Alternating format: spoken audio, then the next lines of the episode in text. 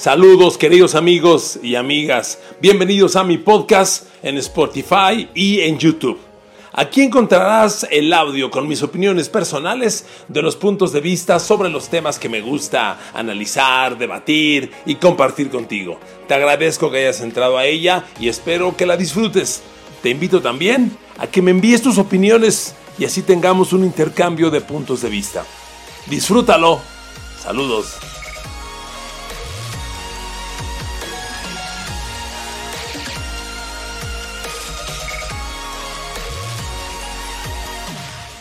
Saludos a todos, ¿cómo están? Un gusto que estén conmigo. Agradezco infinitamente que me escuchen en este nuevo podcast de la NFL. Queridos amigos, queridas amigas, sean bienvenidos.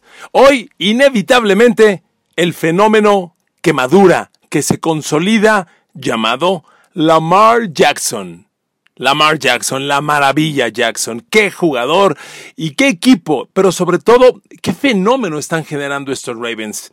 Bueno, pues reitero el agradecimiento a todos los que me escuchan en Spotify, los que me escuchan por Apple, por bajar el podcast, los que me escuchan en YouTube, por bajar el podcast, por escucharlo, por calificarlo, por recomendarlo, por el follow, por el like. Gracias, gracias, gracias. A ver amigos, ¿qué onda con Lamar Jackson? Este fenómeno se está consolidando. Miren, una de las cosas que quiero reflexionar con ustedes de inicio, con los Ravens y con Lamar Jackson se ejemplifica hoy claramente el grave error que conocemos cuando se acaba a acabar una temporada o cuando llegamos a playoff y evaluamos a un equipo por sus promedios de toda la temporada. Eso no sirve. Los Ravens de hoy, el Lamar Jackson de hoy y el que perdió con Cleveland en septiembre no tienen nada que ver. Hoy es un jugador y un equipo, me atrevo a decir, indefendibles. Nada que ver con aquel equipo que construía, que formaba, que trataba de generar, consumar su identidad. Hoy son una aplanadora. Y mire, lo que más me llama la atención de Lamar Jackson, y que ya no tiene sentido compararlo con Michael Vick, por favor, ya no tiene sentido esa comparación. Lo que más me llama la atención de él como jugador y del equipo es que son un proyecto, que son construidos por esto y para esto. Mire, uno de los grandes éxitos de estos Ravens que llevan pues tranquilamente una década consistentemente peleando y son tal vez el equipo que más seriamente y mejor reta y derrota a los Pats de Tom Brady y Bill Belichick. Ya los derrotaron hace un mes. Eh, eh, este equipo se ha construido por el gerente general.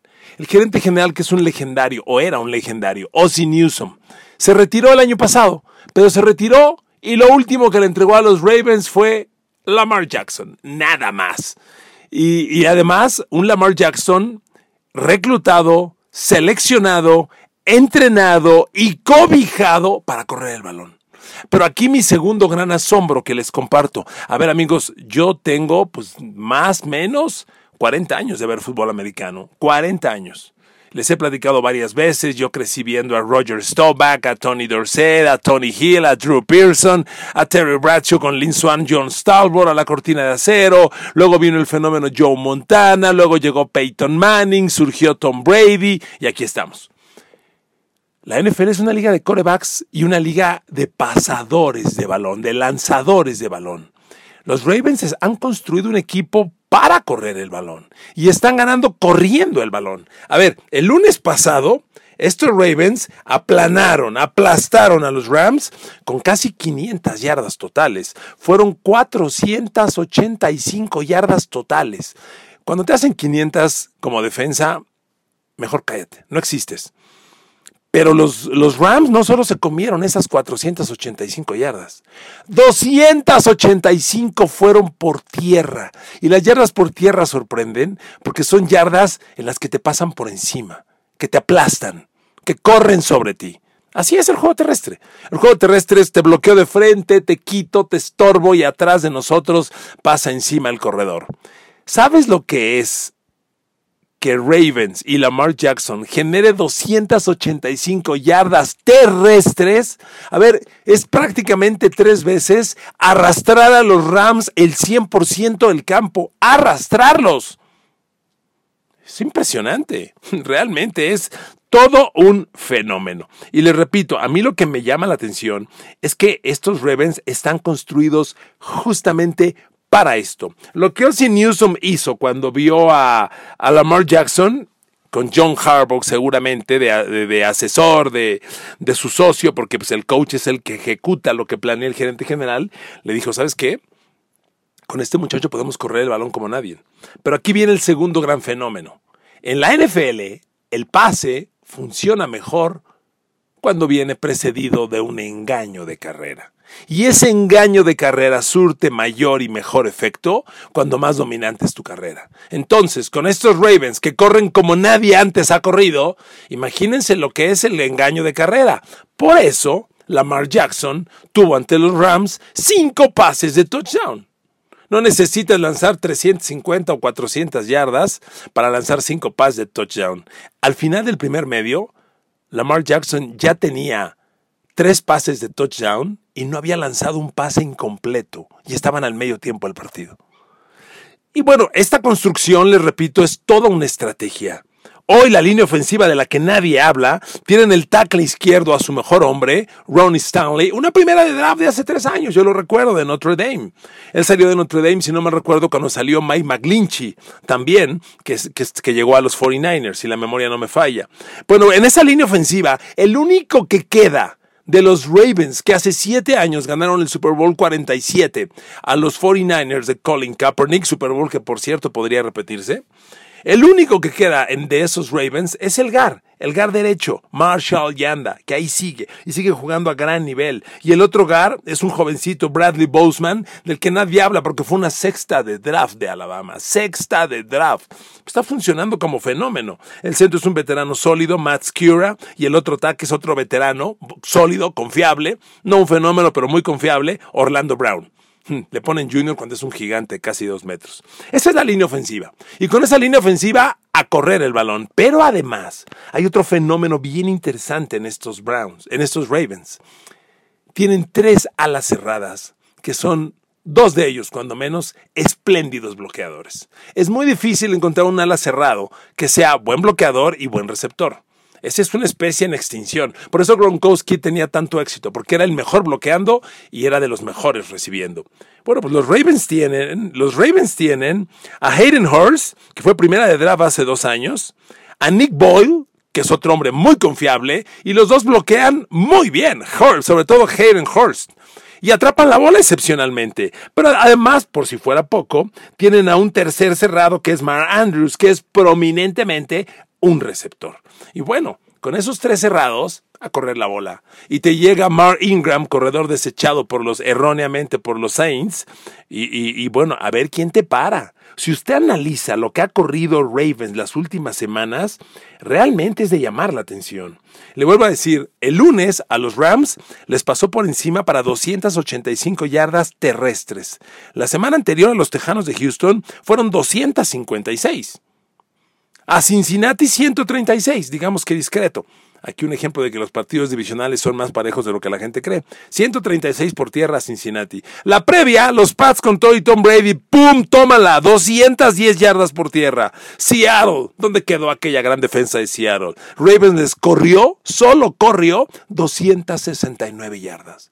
Cuando corres el balón de esta manera, tus pases con engaño de carrera son una joya. Y ahí los Ravens han hecho maravillas, sin, sin lugar a dudas. Lamar Jackson hoy amaneció, después del lunes por la noche sobre Rams, eh, Lamar Jackson amaneció como el líder de la liga en pases de touchdown. Escucho bien, líder de la liga en pases de touchdown. Lamar Jackson es hoy el líder de la liga en pases de touchdown, el líder de los Ravens en yardas por tierra y va camino a alcanzar y romper el récord de Michael Vick de más yardas por tierra para un quarterback. Bill corrió, Michael Vick corrió como 1050, 1080, un poco más de 1000. Hoy Lamar Jackson está a 124 de las 1000 yardas. 200 yardas de romperle el récord a, Michael Vick, un récord incluso irrelevante, pero bueno que para, para la estadística y para el currículo vale mucho y, lo va a romper. Lamar Jackson tiene 876 yardas corriendo, 2.427 lanzando, 24 pases de touchdown. Dios santo.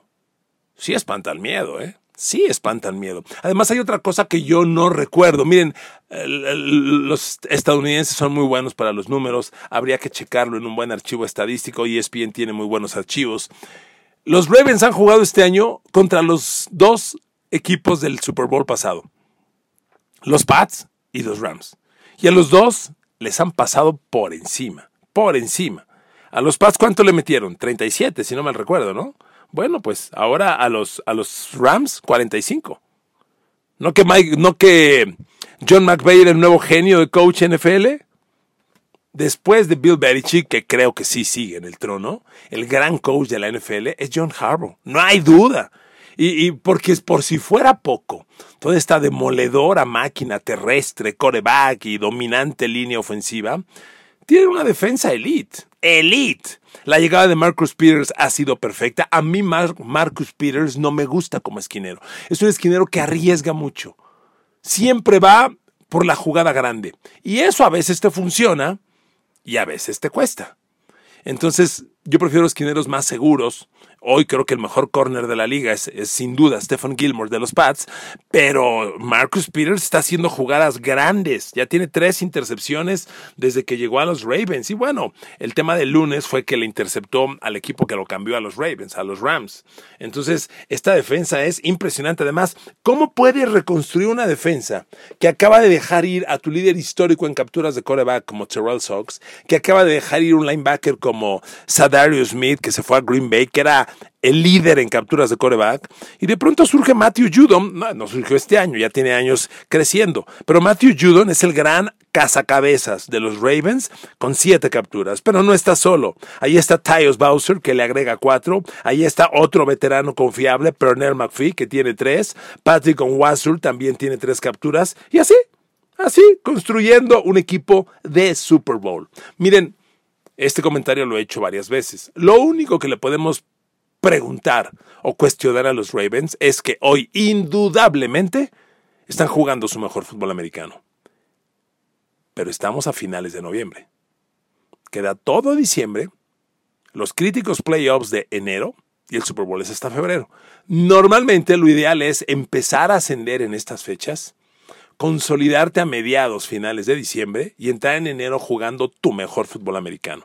Yo no sé si los Ravens van a seguir jugando su mejor fútbol americano todas las semanas restantes, pero bueno, esa pregunta la puede responder John Harbaugh y seguro no le espanta, no le preocupa. Además es un equipo con una confianza en ellos mismos tremenda, formidable. Y viene la próxima semana, el próximo partido, un juego que todos estamos esperando. Por favor, Baltimore Ravens contra San Francisco 49ers de Jimmy Garoppolo. La repetición del Super Bowl 47 y...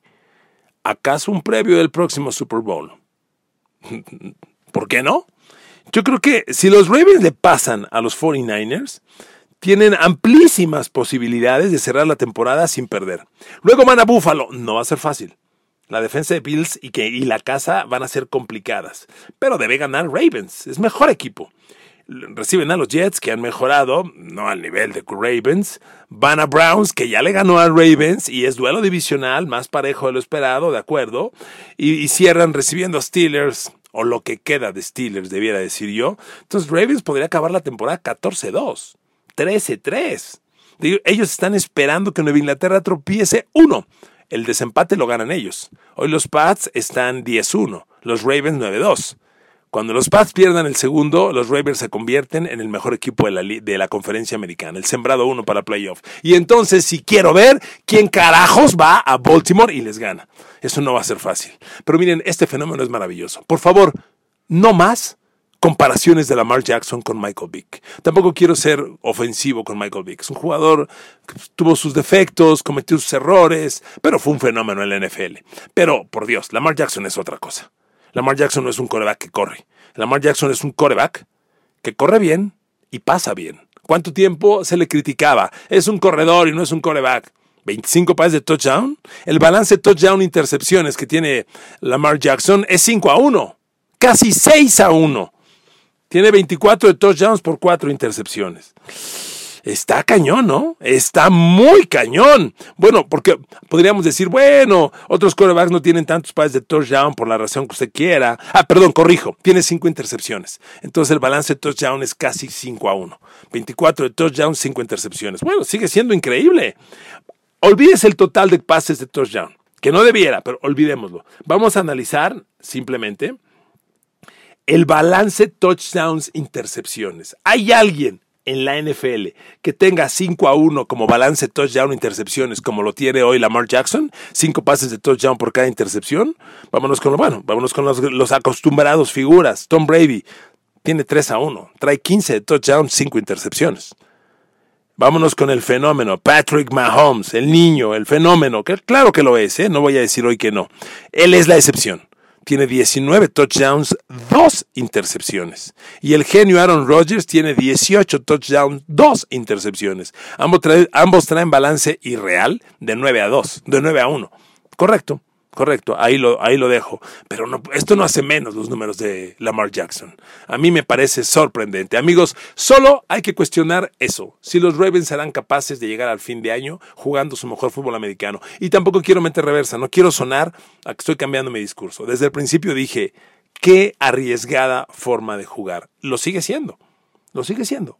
Cuando Lamar Jackson corre, se convierte en, en corredor por redundante que suerte la, suene la frase. Y cuando eres un coreback corredor, te pegan como corredor. Entonces, los corebacks no están hechos para el golpeo de un corredor. Este es un gran atleta. Nadie le pega, nadie le pega. Elude los golpes como nadie. Hasta ahora. Tarde o temprano le va a llegar un golpe.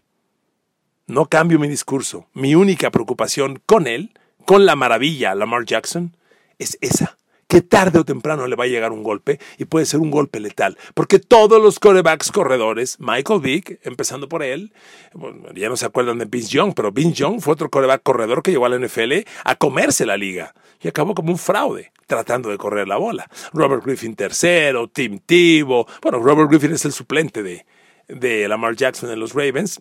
Fue un fracaso lleno de conmociones cuando, cuando pretendió dominar la liga corriendo. Amigos, la liga hoy pertenece a Lamar Jackson, a los Baltimore Ravens. No es una casualidad, no es un accidente, no es una coincidencia, no es una fortuna, no, no, no, no. Está planeado, está diseñado y está magistralmente ejecutado por el coach John Harbaugh. Y Ozzie Newsom, que se retiró hace un año, se retiró entregándole a los Ravens, tal vez el jugador más brillante de su historia, cuando menos ofensivamente hablando, para no ofender a Ray Lewis y a Ed Reed.